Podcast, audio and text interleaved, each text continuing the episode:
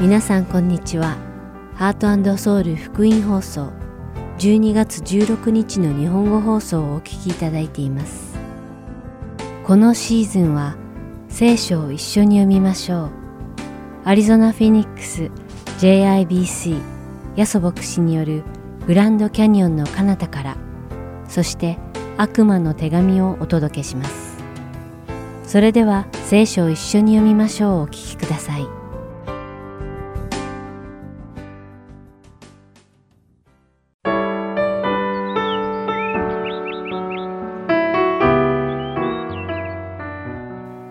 皆さんこんにちは。聖書を一緒に読みましょうのお時間です。お相手はダイヤモンド優子がお送りします。パウロがコリント人への手紙を書いた当時、コリントの教会は様々な問題を抱えていたようです。その中でも最も深刻な問題の一つは、偽教師たちが教会に入り込み、違法人クリスチャンにモーセの立法とユダヤ人の先祖伝来の伝統に従うよう要求したことでした。使徒パウロがこの手紙を書いた主な理由の一つは、イエスの贖いと十字架の死を信じるだけでは救いに至らないと教える偽教師たちの誤りを正すことでした。しかし、コリントの教会にはこれ以外にも多くの問題がありました。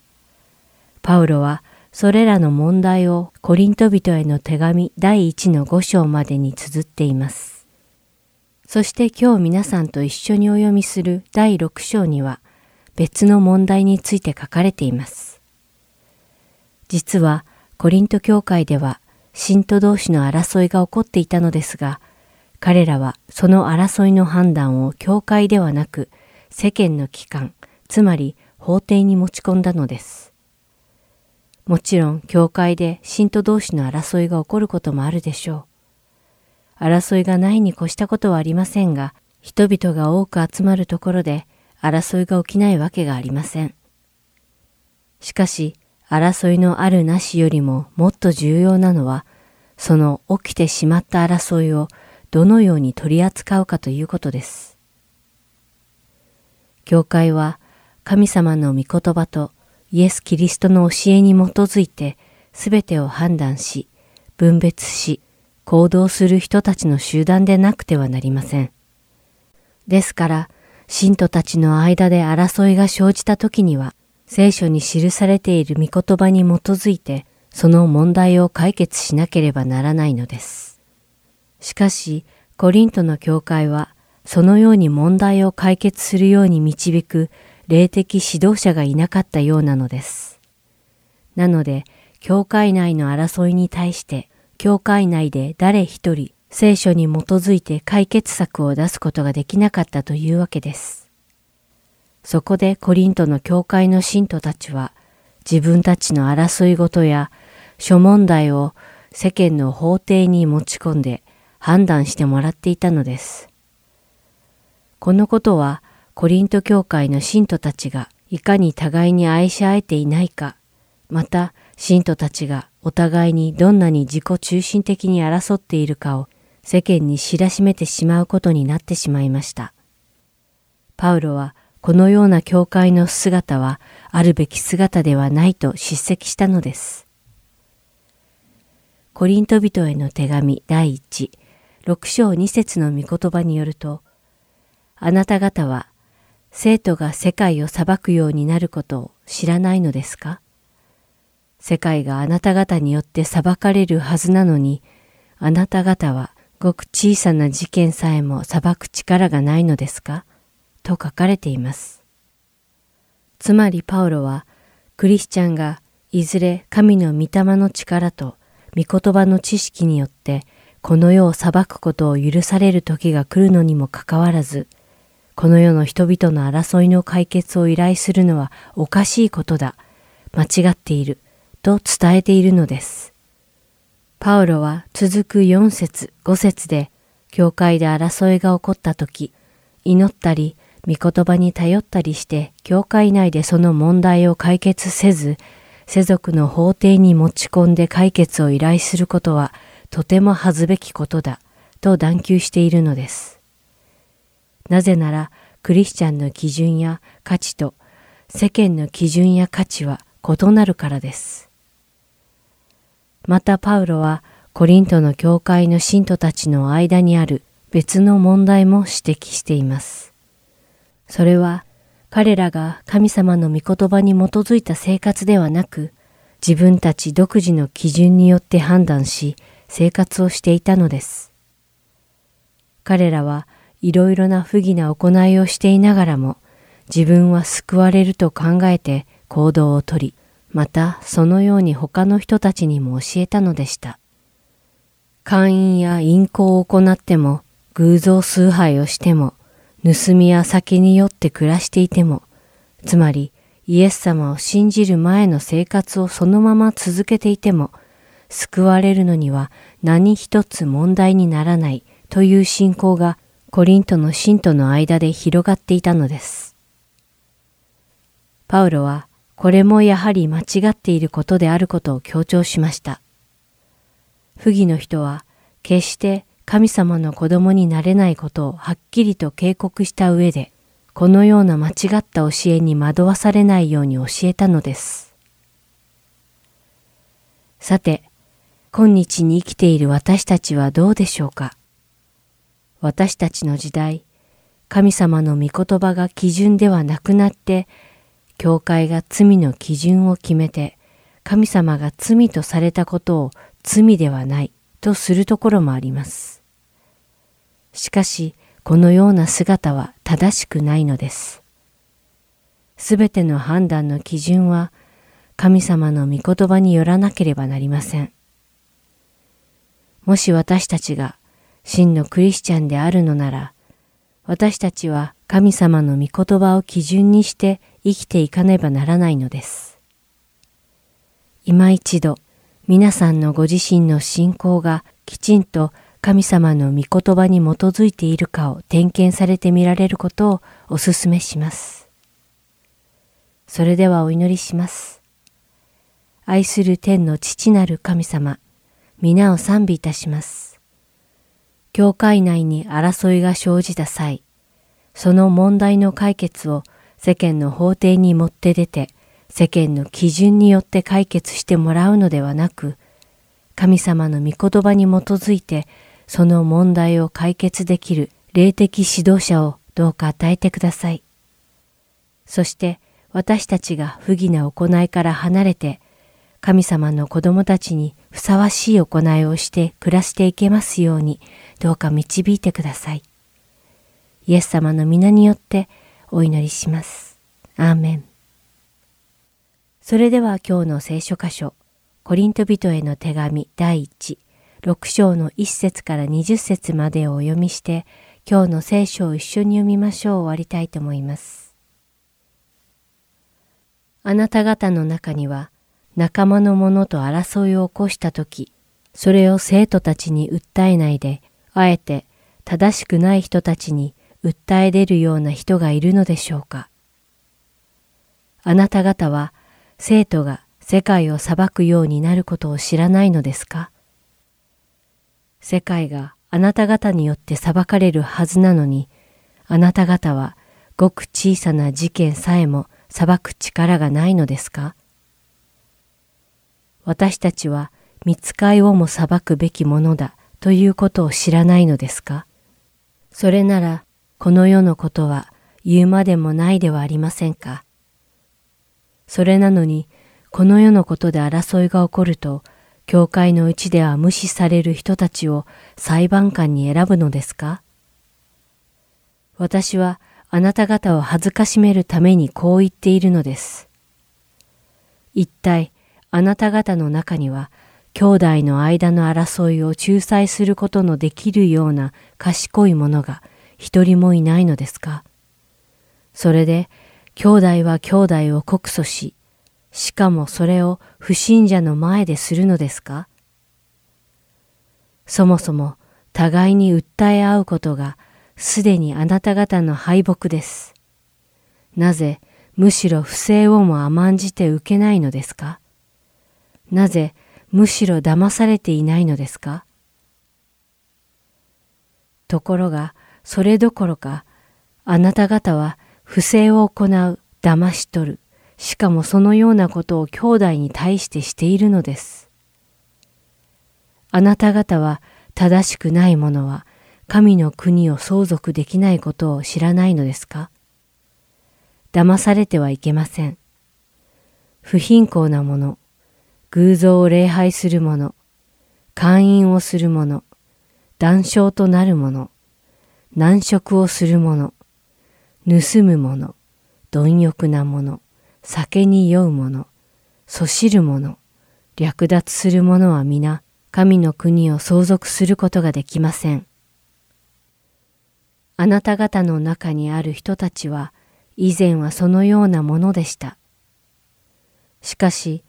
主イエス・キリストの皆と私たちの神の御霊によって、あなた方は現れ、聖なるものとされ、義と認められたのです。すべてのことが私には許されたことです。しかし、すべてが益になるわけではありません。私にはすべてのことが許されています。しかし、私はどんなことにも支配されはしません。食物は腹のためにあり、腹は食物のためにあります。ところが神はそのどちらをも滅ぼされます。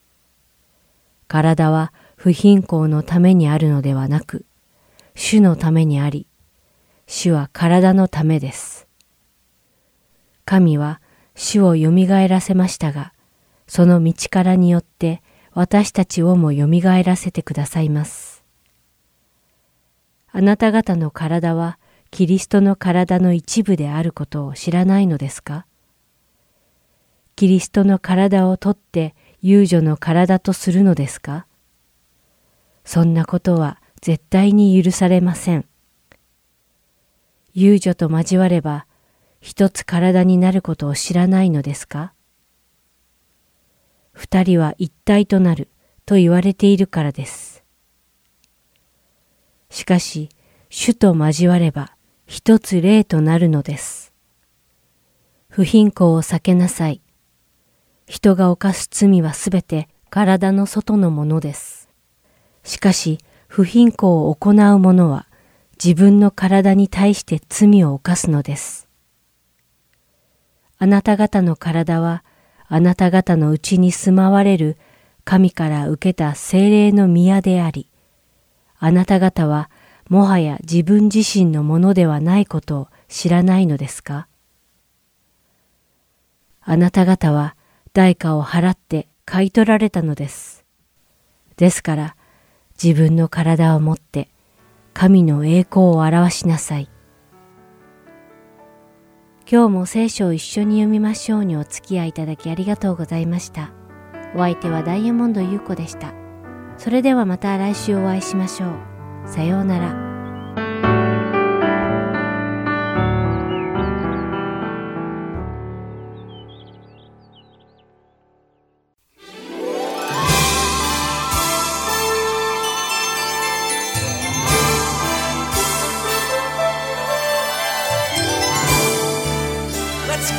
together to worship and adore the King of Kings and Lord of Lords.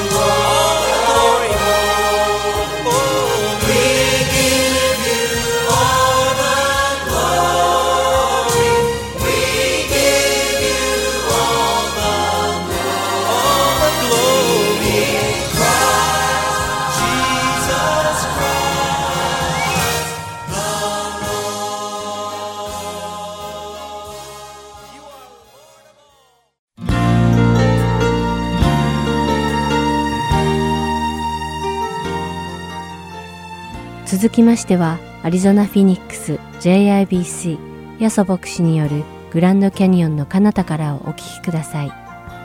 今日のタイトルはピース平和です。ヤソ先生のお話を通して皆様が恵みのひとときを送られることを願います。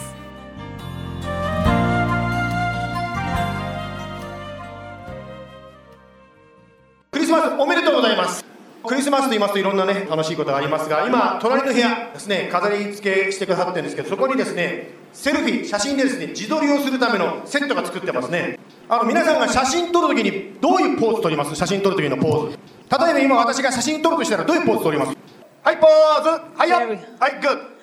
時々私がですね準備していることと違う方向に行ってしまうんですけど今日は私に協力して2人の方が準備してくれてありがとうございましたというのは日本人の方が写真撮るときにあるポーズをするんですよ人の人はこういうポーズするんですね写真撮るときね。このポーズはですね実はですねどっから来たかというとですね1972年井上順さんがですねコマーシャルでカメラのコマーシャルした時にこうやったのがきっかけだと言われておりますね。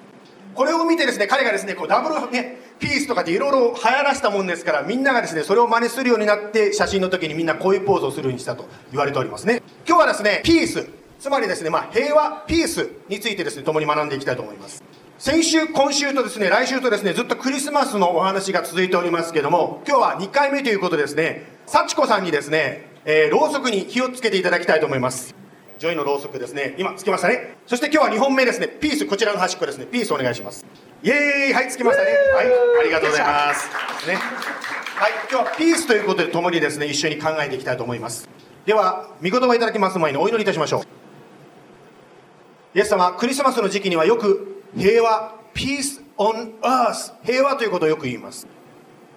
考えてみれば2000年前から今に至るまでこの叫びは本当に必要とされていることは変わりません。どうぞ今日もこのメッセージを通して Peace on earth あなたの平安が私たちに来ますようにどうぞ導いてください。今しばらくこの御言葉を聞きながら私たちの心を静めあなたが何を語ろうとしているか。聖霊様が何を語ろうとしているのか心で聞きたいと思います。どうぞ教えてください。私たちは聞きます。イエス様の名前によって祈ります。アーメン。このピースという言葉はですね、えー、と辞書で調べますとこういう訳があの定義がされておりますね。まず最初に出てくるのがですね Freedom from Disturbance って書いてますね。つまりまあいろいろ妨げとなるものからか、まあ、解放される。これが、まあ、ピースだと言ってます、まあ、日本語に訳せば、まあ、平安という言葉がぴったり合うと思います。また2番目もう一つピースの意味は何て書いてますかね？A state or period in which there is no war って書いてますね。日本語に訳しますとですね、まあ、戦争がないことを平和だ。つまり日本語では平和と訳される言葉ですね。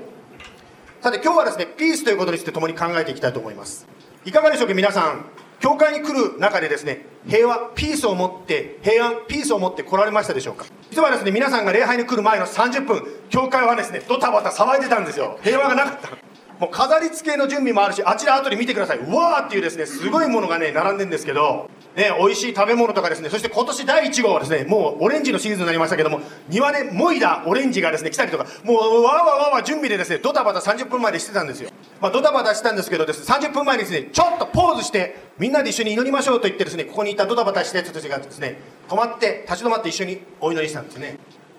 今日はですね一緒にイエス様がくださるピースとは何かについて共に学んでまいりたいと思います。今日のテキストはですねルカの福音書の2章の8節から読んでいきたいと思うんです。2章の8節から14節までお読みしますね。8節からさてその地方で羊飼いたちが野宿をしながら羊の群れの野蛮をしていた。すると主の見つかいが彼らのところに来て主の栄光が周りを照らしたので彼らは非常に恐れた。見つかいは彼らに言った。恐れることはありません。見なさい。私はこの民全体に与えられる大きな喜びを告げ知らせます。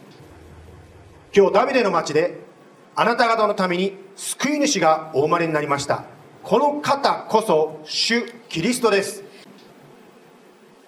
あなた方は布にくるまって貝羽桶に寝ている血のみ子を見つけます。それがあなた方のための印です。すると突然その見つかいと一緒におびただしい数の天の軍勢が現れて神を賛美した。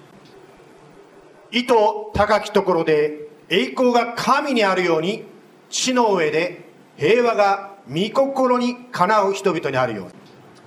この最後の14節でですね、まあ、天使が言いましたよね。平和が神の願いにかなう人にありますようにと天使が歌いましたね。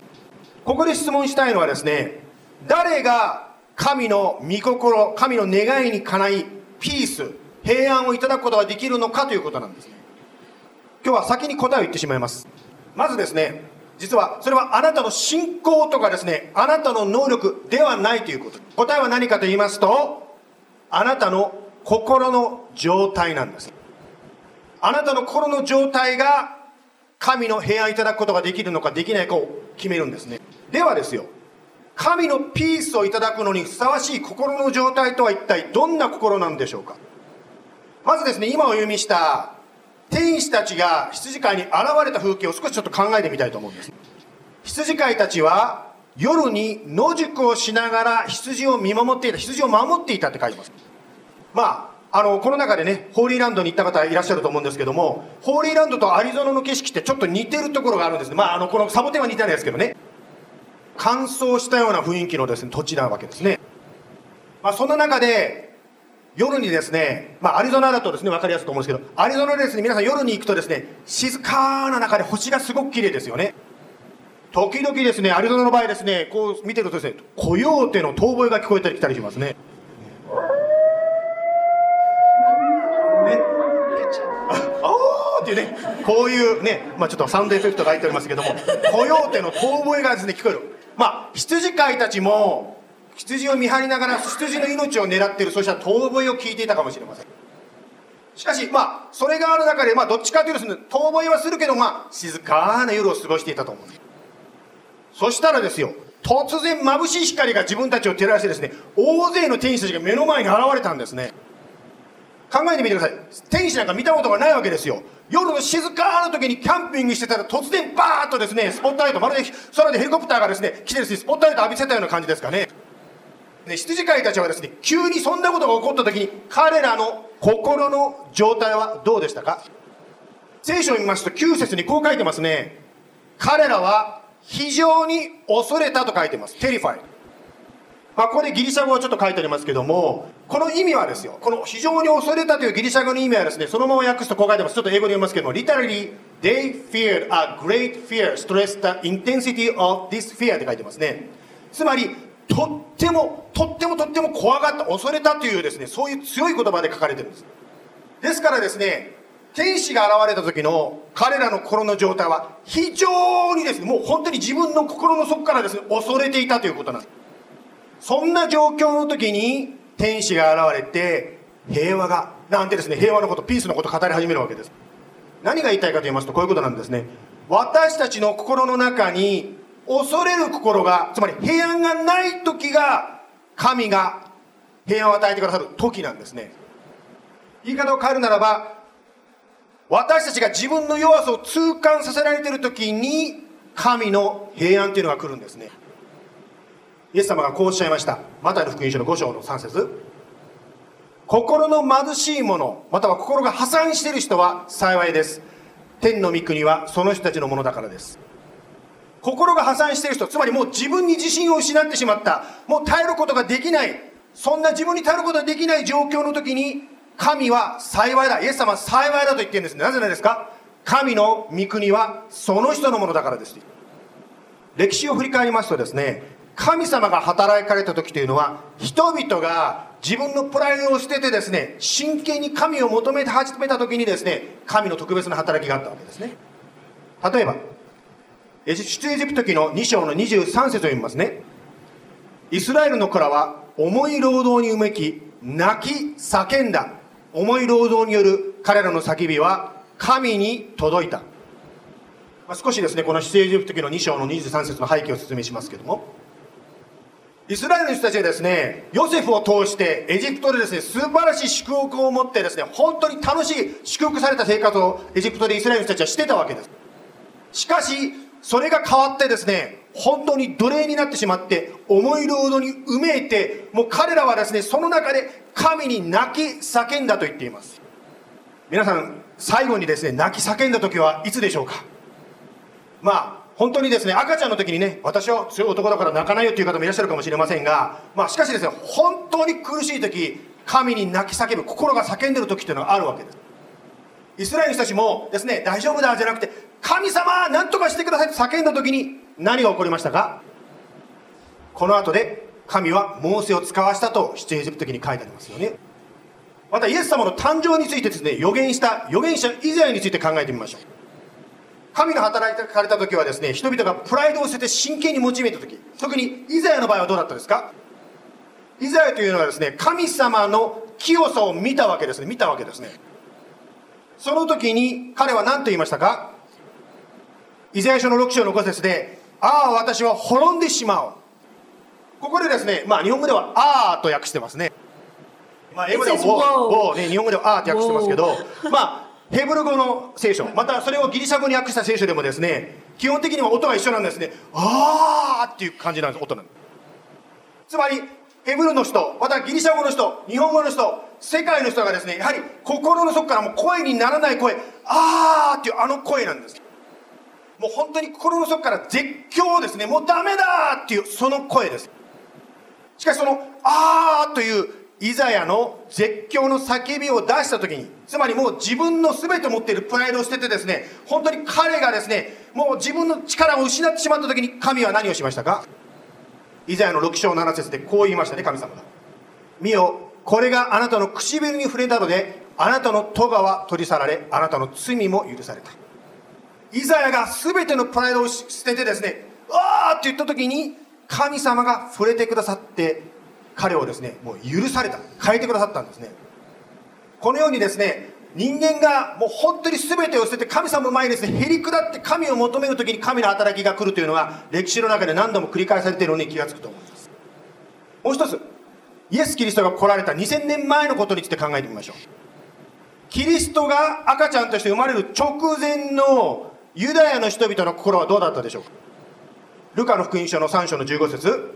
人々はキリストを待ち望んでいた。まあ、皆さんですね、歴史を知ってらっしゃる方はご存知だと思うんですけど、この時期はですね、イスラエルの人たちはですね、ローマ帝国に占領されてですね、とんでもない苦しみにあっていたわけですよね。最後に神の語った、神のメッセージを語った預言者ですね、マラキがいなくなって400年間、神の沈黙が続いていたわけですね。その中で、どんどんですね、ユダヤの人たちはですね、迫害を受け、苦しみを受け、もう本当にどうしようもなくなっていたわけです。その400年の中で、神からの救い主を待ち望む気持ちがどんどんどんどん強くなっていったんです。そして、この後ルカの福音書を見ていけば分かりますし、私たちも知ってますが、イエス・キリストが使わされるわけです。このようにですね、少し歴史をバックしてきましたが、神様が働かれる直前、神が答える直前の心の状態というのが共通してあることに気がつくと思い。つまりあなたや私が自分の力や自分の能力に頼るのをやめて心から神を求め始めるときに神が答えてくださるんですさて今から50年前の話に行きますけども今から50年前のカリフォルニア州の海岸で、まあ、ジーザスリバイバルジーザスレボリューションというですねすごい神様の働きがあったということを前に紹介しましたたくさんの若者たちがですね本当に生き方を求めていた若者たちがイエス様のもとにダーッと来たんですね。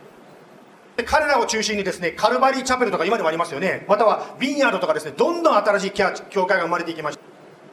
まあ、その中からただそういうですね教会のグループができるだけじゃなくてこれ世界中にですけども新しいクリスチャンソーですねコンテンポラリークリスチャンミュージックという新しい賛美や新しいクリスチャン音楽が出てきましたよね。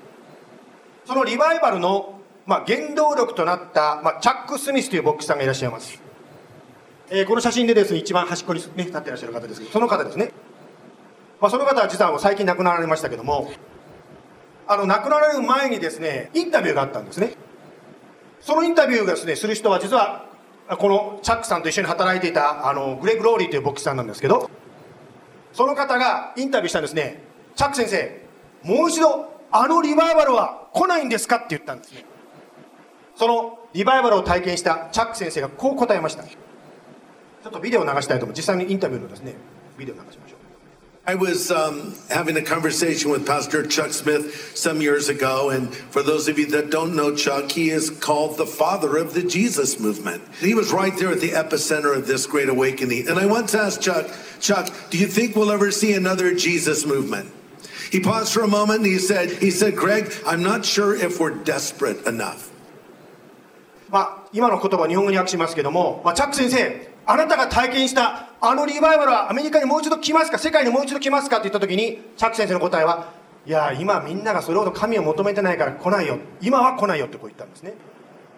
過去に神様のすごい働き、もうタイムのね、雑誌にも載っちゃいましたけども、そのぐらい一般のマスコミも注目するぐらいすごいことが起こったわけですが、しかし、それを体験した人から言えば、起こる前の、つまりこういうですね、神様のすごい働きがあなたや私や社会に起こるときは、みんなの期待、みんなの神に対する求めというのがすごく強くなるっていうんです。言い方を変えるならば、もし私たちがそれほどまでに神様何とかしてくださいという思いが強くなればなるほど、神様の働きも起こるのでは、起こりやすくなるのではないでしょうか。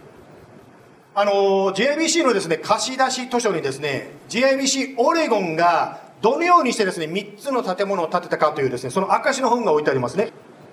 まあ、これがその本なんですけども、まあ、この本を読みますとですね、こう、わかるんですけども、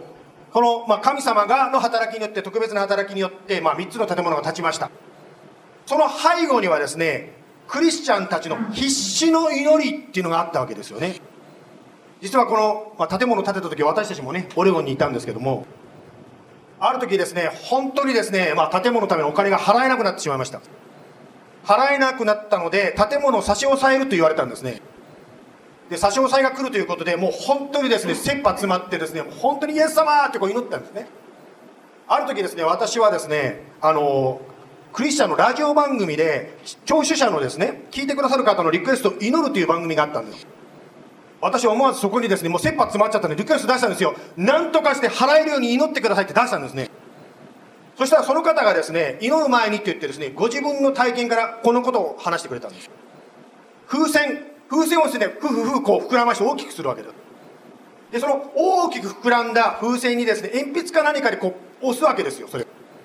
しかしその風船が割れる直前っていうのが一番ですね、プレッシャーを強く感じるでしょって言ったんですね。それと同じように、あなたが一番辛く感じてる今がブレイクスルーが起こる前触れだから一緒に祈りましょうと言ってですね、私たちの祈りリクエスト祈ってくれたんです。まあ、その祈りもあってですね、本当にプッシュプッシュプッシュ、祈って祈って祈って、立ったから本になったわけですよ。アリゾナの今年の話をします。今年の夏にですね、スコッツデールバイブル協会、SBC、なんかサザンバプテストと間違いそうですけど、スコッツデールバイブル協会の方からですね、こういう申し出がありました。スコッツデールバイブル協会からですね、あの、あなたの教会の街道プロジェクトに対して何か助けることがありますかとこう聞かれたんです。しかし私はですね、この体験がありますからですね、えー、もういい建物プロジェクトやりたくないと最初思ったんですね。あさすがいい役ですね。そうですね。別にやりたくないっていう意味はですね、もう結構大変だったけど、最後は立ったけども立つまで大変だったんでですね、もうあの苦労はしたくないなと思ってんで、それでやりたくないなと思ったんですしかしですよこの教会はイエス様の教会ですねジーザスのチャーチですからね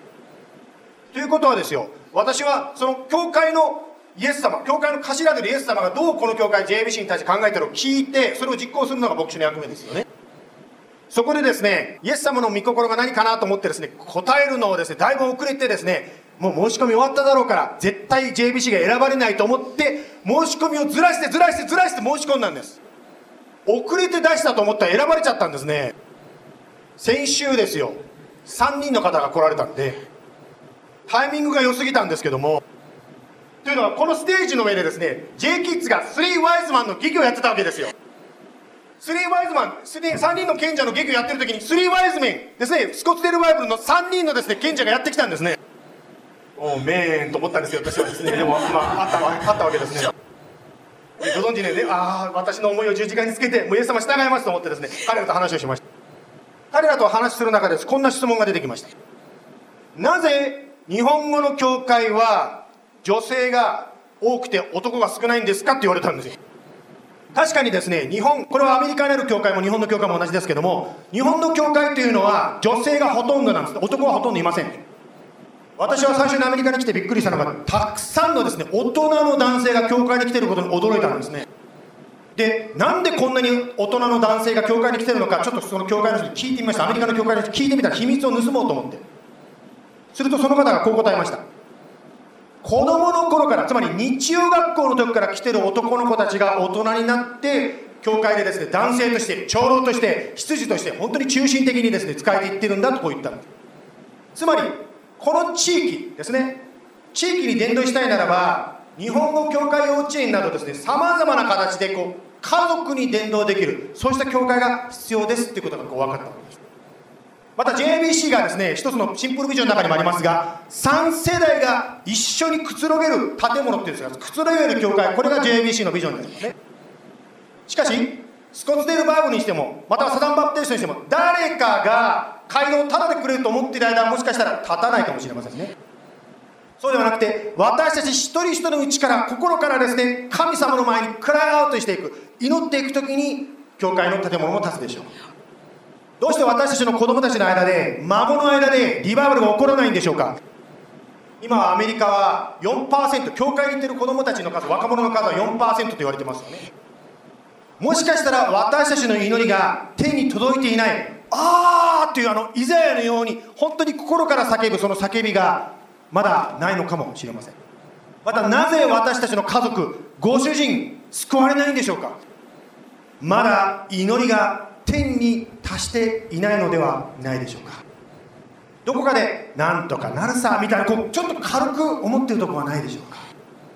苦しい時の神頼みという日本語のことわざがありますけれども人間は自分の弱さに気づいて神を心から求め出す時に神の働き特に今日のテーマである神のピースをいただくことができるわけですね。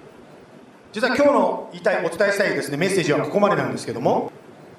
いくら皆さんがですね説教でお話を聞いて知識をもらってもそれでピースが来るわけではないということを皆さんもお気づきだと思います。言い方を変えるならばあなたがここに座ってる誰もですよ。先ほどオープニングで言いましたよね。これは一人一人の信仰の大きさとか自分がどれだけできる能力ではなくってあなたや私がへり下ってイエス様を求める時にくださるものであると言いましたよね。ですからですねしばらくですね音楽を流しますが音楽に聴きながら個人的に心を静めて祈る時を持ちたいと思います。特にですね祈りの中で覚えていただきたいと思います。多くの方がクリスマスの時期になると教会に行ってみようかなと思う時期です。あなたが誰を教会にお誘いするように導かれてるでしょうか。先週私たちもねあのタイチを学ってるですねあの沖縄のね日本人の方と会いましたよね。あなたが祈る時にあなたを神様を用いて誰かをイエス様と出会うためにイエス様の平和をもらうために出会わせてくださるかもしれません。今からしばらくですね祈りの時を持ちます。お祈りをし祈り音楽を聴きながらですねあなたの心にある重荷はないでしょうか。それが誰かという人のことを思い出すかもしれません。苦しい方通ってる方のことを思い出すかもしれません。またあなたの個人的な状況かもしれません。ぜひですねこのしばらくの間心をオープンにしてイエス様に祈っていきましょう。その中でイエス様のピースが解決が与えられます。では音楽を聴きながら一緒に祈りたいと思います。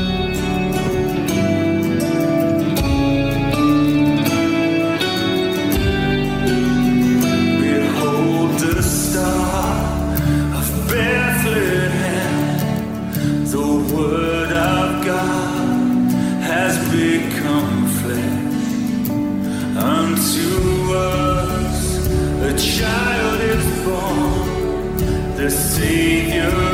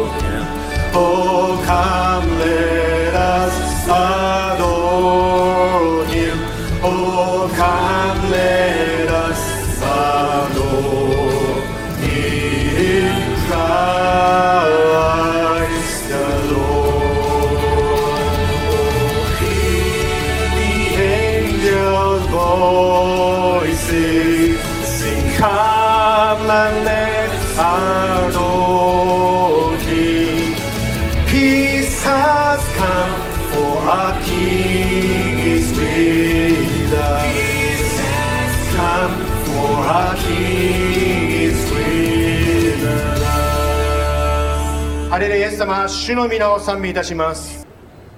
私たちが自分を捨てて、イエス様を求めるときに、あなたが触れてくださる。感謝します。もう終わりだと思った時が始まりであることを感謝いたします。イエス様にあって必ずセカンドチャンスがあることありがとうございますもう一度あなたに聞いて一歩一歩あなたについていきます今日はピースということを祈りの中にピースが与えられるという話をしましたが実は私はすでにもう祈る前から今日一つのピース喜びいただいております。しばらく教会お休みされていた方が今日は礼拝に見えたからです。本当に嬉しいです。あなたの祝福がお一人お一人にこの礼拝堂でまた家庭で礼拝している方一人一人の上にありますように。イエス様の名前によって祈ります。アメン。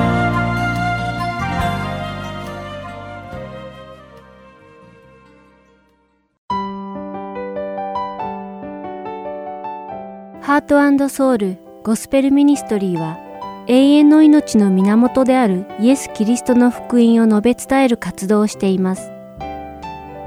もしこの放送をお聞きになっている皆さんの中で神様、そしてイエス様のこと、または永遠の命についてもっと知りたいと思われる方がいらっしゃいましたら、どうぞこちらのウェブサイトまでお気軽にご連絡ください。heartandsoul.org at gmail.com heart and seoul heart.org at gmail.com heart.and.seoul.org at gmail.com またこれからもこのハートソウルミニストリーの CD をご希望の方は E メールとお名前ご住所をご記入の上ハートソウルの E メールまでお知らせください。ご連絡いただき次第配送無料にて送らせていただきます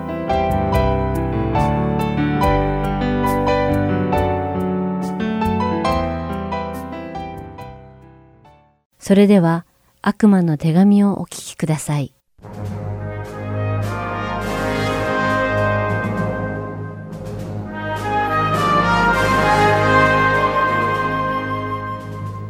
ハートソウル福音放送のリスナーの皆さん、こんにちは。悪魔の手紙の時間です。お相手は横山まさるです。この放送では、現代最高の弁証法神学者として知られる C.S. ルイスが書いた悪魔の手紙を通して、私たちクリスチャンがいつも霊的な戦いの中にあること、また、サタンがどのように私たちクリスチャンを惑わし、神の道から外れさせようとするのか、そしてそのサタンの策略に対して私たちが一体どのように対処したらいいのかを考えます。またこの悪魔の手紙という本は語り手が悪魔であるために人間を患者、そしてキリストを敵と呼んでいることを念頭に置いてお聞きください。さて今回お話しする15問目の手紙ではベテラン悪魔のスクリューテープがなぜ人間を現在ではなく過去や未来の思い出や幻想の中だけに生きるようにさせるのかの理由について詳しく説明しています。ちなみに C.S. ルイスがこの本を執筆した当時のイギリスは第二次世界大戦の真っ只中でした。その影響なのか、この本には戦争が避けられない現実として描かれています。今回登場するクリスチャンになったばかりのある患者は、軍隊に徴兵される可能性について漠然とした恐怖を抱いていました。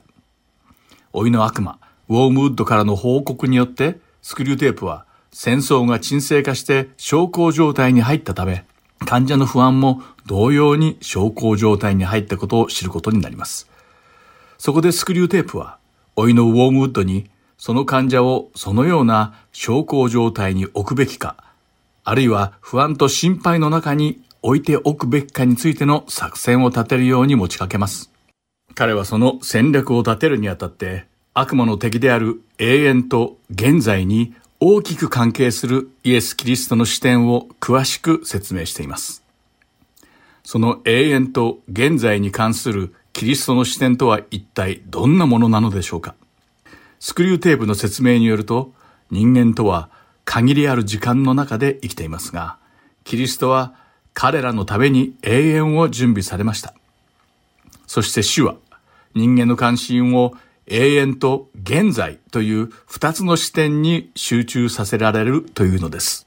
しかし、実際のところ、永遠であられるのはイエス・キリストただお一人だけなのです。ですから、主イエスは人々に現在の経験として永遠に関心を抱かせ、今聞こえている両親の声に従わせ、今の時点で経験している十字架を背負わせ、今与えられている恵みを受けさせ、今その喜びに感謝できるように導かれているというのです。悪魔はそれを防ぐために敵キリストとは正反対の戦略で人間を現在と永遠から離れさせなければならないと言っています。そのために悪魔は人間たちをすでに過ぎ去ってしまった過去の思い出やまだ起きていない単なる想像に過ぎない未来の中に生きさせるようにと誘導するのです。特に不透明であり未知である未来を人間に考えさせるのは彼らを非現実的な虚像の世界に浸らせることになるので、とても素晴らしい方法だと言っています。なぜなら、それは人間たちに無駄に時間を使わせて、彼らを悪魔の世界に引きずり込める可能性が大きいからだと言います。つまり悪魔は人間が未来に思いを馳せて生きることを望んでいるのです。しかし、敵であるキリストは人間が未来に宝を積むことを考えるのではなく、ただ心地よい未来ばかりを考えて生きることを望んでおられないというのです。例えば常に将来を心配している人が仕事をする理由は、彼が予想する仕事の結果を得て、潜在的な満足感を満たすためであるという不確かで漠然としたものであるということになります。このような人は常に自分の思考を未来ばかりに向け、いつか何らかの良い結果を得たいという漠然とした期待を抱きながら、結果を絶えず予測し、その仮想の結果に一喜一憂しながら働いているのです。それとは対照的に、ある人がもし自分が生きている今現在のこと、そして神様が与えてくださる永遠に集中するタイプである場合を考えてみましょう。その人にとって仕事とは、ただ自分の欲を満たすための報酬を得るものではなく、主が現在の自分に与えてくださった恵みであることを理解し、熱心に働くのです。しかしその結果を無駄に予測したり、期待したりせずに、すべてを主に任せて、常に今自分がしなくてはならないことに目を向け、それをなすために必要な忍耐を持って感謝しながら働くことになるというわけです。皆さんはどちらのタイプでしょうか？また普段どのような姿勢と心で生きているのでしょうか？これを機にぜひ自分が未来志向型であるのか現在志向型なのかを考えてみてください。ではここで少し悪魔の手紙の15番目の手紙の抜粋を紹介します。先ほども言ったように、この手紙は悪魔の視点で書かれているので、冒頭に出てくる彼とはイエス・キリストのことを指し、私たちとは悪魔のことを指しています。では、お聞きください。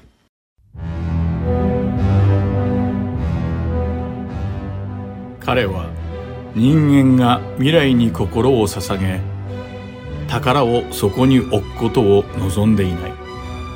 彼の理想はそれが天職であるならば後世の人々のために一日中働いた後その問題全体から心を洗い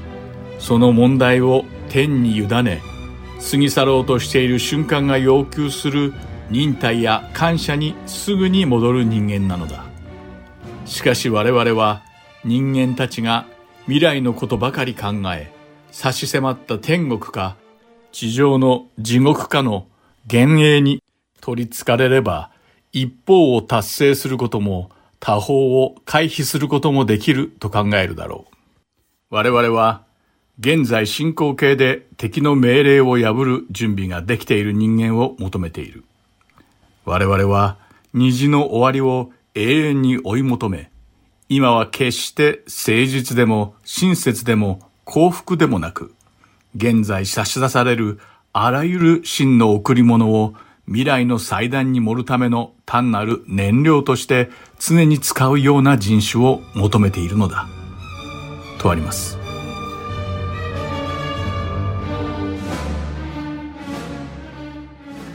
実はこれはとても恐ろしい言葉です。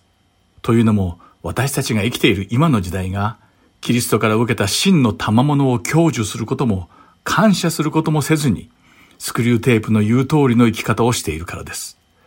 私たちは不誠実という欺瞞に満ちた時代に生きており、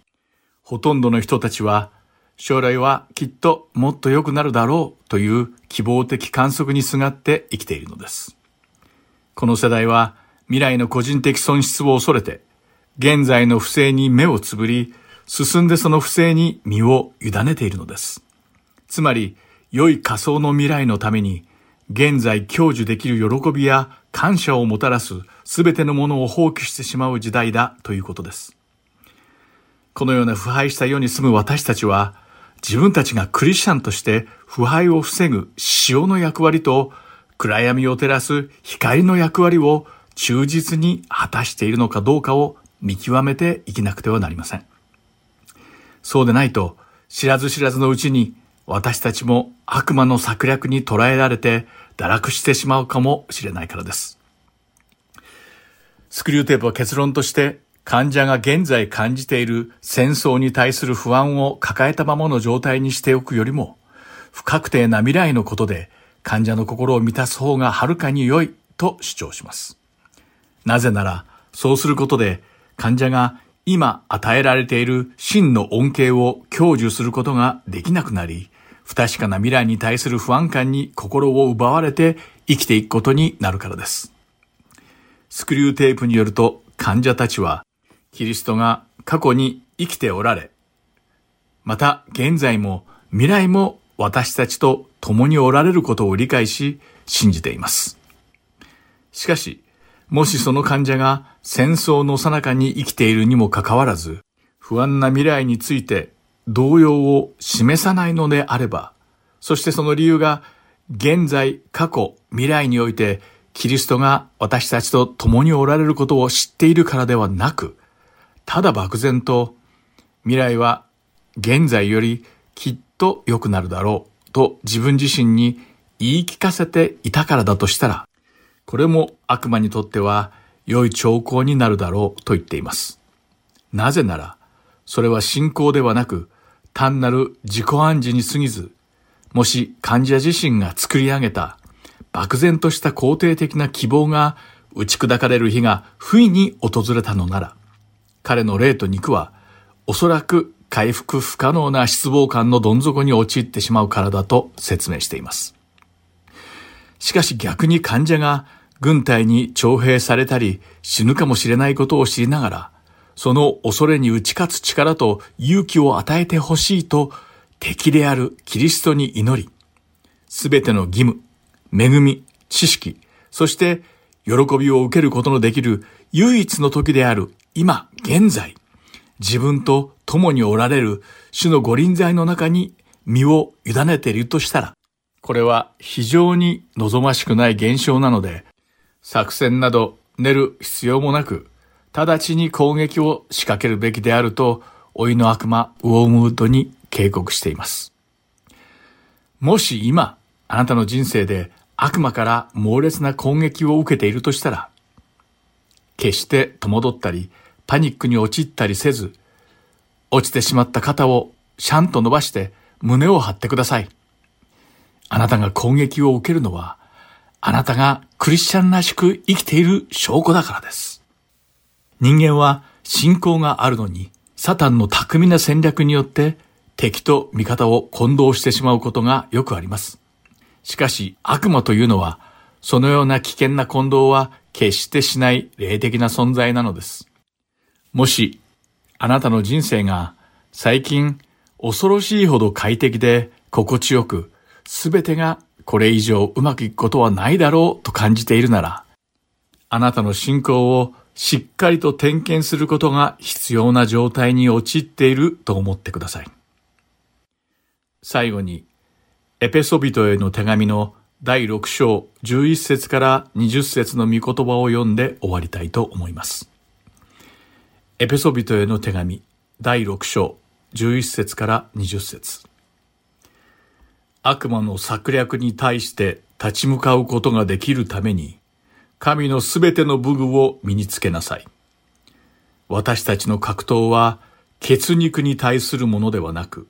主権、力、この暗闇の世界の支配者たち、また、天にいる諸々の悪霊に対するものです。ですから、邪悪な日に際して対抗できるように、また、一切を成し遂げて、固く立つことができるように、神のすべての武具を取りなさい。では、しっかりと立ちなさい。腰には真理の帯を締め、胸には正義の胸当てをつけ、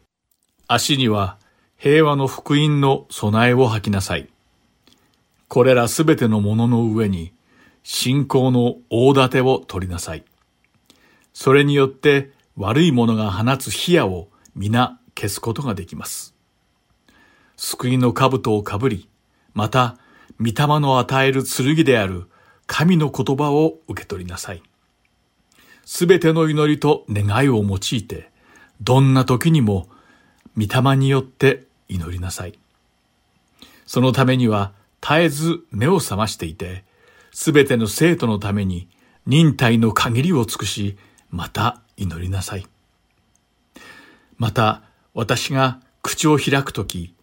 語るべき言葉が与えられ、福音の奥義を大胆に知らせることができるように、私のためにも祈ってください。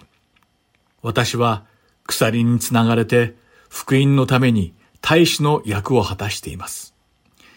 鎖につながれていても、語るべきことを大胆に語れるように祈ってください。と書かれています。今回の悪魔の手紙はここまでです。お相手は横山まさるでした。ではまた次回お会いしましょう。さようなら。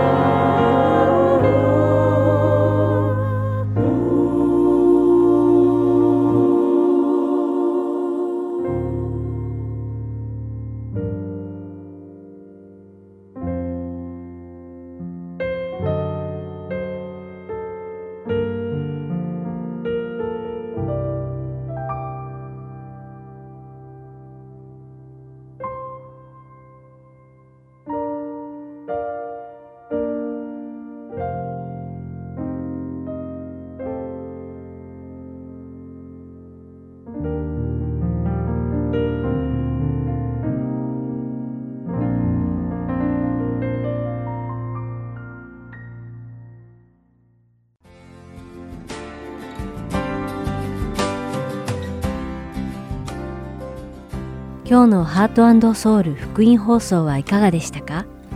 最後までお付き合いくださりありがとうございました。それではまた来週お会いしましょう。